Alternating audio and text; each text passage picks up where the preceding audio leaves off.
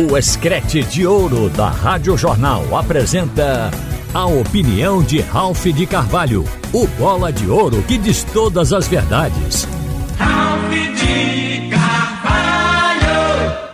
Minha gente, eu acho interessante falar na chamada cultura do futebol brasileiro que é demitir treinador.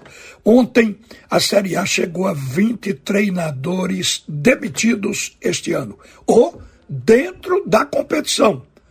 O vigésimo foi o português Bruno Lage do Botafogo. E a justificativa para a demissão foi que o Botafogo estava muito bem na competição quando o Bruno Lage assumiu o time no mês de julho recebeu o Botafogo com 10 pontos de vantagem sobre o segundo colocado. E, naquele momento, vinha de uma sequência de sete vitórias e um empate. Era um time que só fazia ganhar. E quando o Bruno Lage assumiu, começou a mudar o time. Isso aí é uma questão de vaidade. Ele simplesmente deveria ter mantido a mesma equipe ganhadora, mas queria colocar alguns jogadores para dizer que o dedo dele começava a funcionar. E ele, com isso, fez o Botafogo oscilar. Mas a gota d'água veio agora. Ele deixou no banco o artilheiro do time, ao mesmo tempo artilheiro de todo o Campeonato Brasileiro. O jogador Tiquinho foi no jogo contra a equipe do Goiás. E a única coisa que o Botafogo conseguiu foi empatar essa partida. Agora a gente tem por hábito dividir o campeonato em duas partes turno e retorno. No retorno da Série A, o Botafogo está na 16 posição. Para um time que lidera a competição, isso é perigoso, o risco. Mas mesmo assim, o Botafogo continua à frente, com a diferença de sete pontos para o segundo colocado. Agora, o fato também que ensejou a demissão é porque a equipe carioca ela foi eliminada da Copa Sul-Americana pelo Defensa e Justiça. O fato, gente, é que esta é a vigésima demissão de treinador no Brasileirão. O Botafogo, depois do empate com o Goiás, segue líder, ainda com sete pontos, à frente do Bragantino, que é o segundo colocado. O empate foi em um a um. A Série B não fica para trás já admitiu também mais de 20 treinadores. O Ceará é um exemplo claro da impaciência com que se dirige futebol no Brasil. O Ceará começou com o técnico Moriningo, depois trocou para Eduardo Barroca, aquele que inclusive teve o privilégio de, na primeira partida dele, ganhar o título da Copa do Nordeste em cima do esporte. Mas não demorou nada. Em seguida foi trocado por Guto Ferreira, que também foi trocado porque alegavam que Guto empatava demais. E aí puseram Wagner Mancini. Só que Mancini ainda não conseguiu embalar a equipe do Ceará. O último jogo deu um resultado de derrota para o Atlético Goianiense dentro do Castelão, dentro da casa do Ceará. Isso tudo é, é uma coisa que mostra que o Ceará não deslanchou. Está abaixo do meio da tabela, é o 11 primeiro colocado com 42 pontos. Se você observar, o Ceará, antes do início da Série B, era cotado ao lado do esporte, ao lado do Vitória, ao lado do Guarani, como um dos quatro a subir esse ano para a primeira divisão. E o Ceará está muito longe disso. E essa, esse troca-troca, isso não leva a nada. E é isso que se chama de cultura do futebol brasileiro. Tem uma estatística que mostra desde 2006 que 70% dos times que trocam pelo menos três treinadores por ano, eles foram rebaixados. O Brasil lidera a estatística mundial como o país cujos clubes demitem mais treinadores no planeta. Aqui se criou o hábito de dizer: perdeu três, está fora, principalmente se tiver uma goleada no meio. Juntando todas as divisões do futebol brasileiro, de A a D, o Brasil demite por ano entre 30 e 40 treinadores.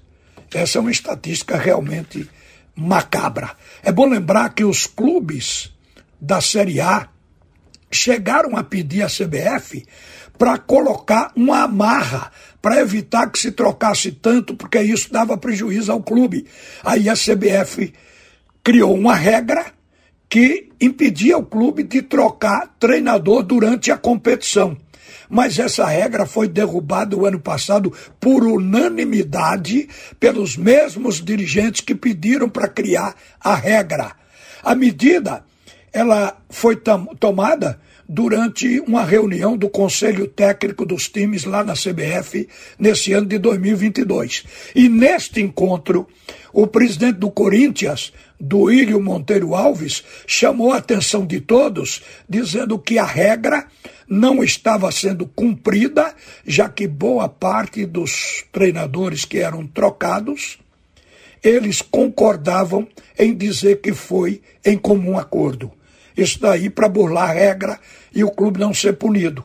Isso fez com que a regra fosse derrubada. Foi um dos argumentos. Então, é a nossa cultura, é a cultura do futebol brasileiro. Agora, quem não entra nessa de gastar dinheiro com troca de treinadores, talvez até sobre dinheiro para investir em outras coisas. O exemplo disso é o esporte. O esporte passou por um período de cinco jogos sem ganhar. Dificilmente uma equipe aguenta tanto, mas não tirou o Enderson Moreira. Até porque a culpa foi da queda de rendimento dos jogadores, individualmente ficaram muito tempo alguns fora no departamento médico, não voltaram no mesmo ritmo. E é evidente que isso foi analisado. O treinador vem fazendo o trabalho dele. O time caiu, mas não saiu de dentro do G4. Ou seja, está cumprindo o planejamento de subir.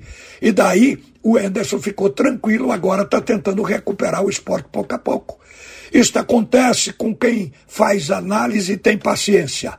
Por outro lado, o esporte está trabalhando, está tendo dinheiro para honrar seus compromissos. Logo, a equipe rubro-negra recorreu à recuperação judicial.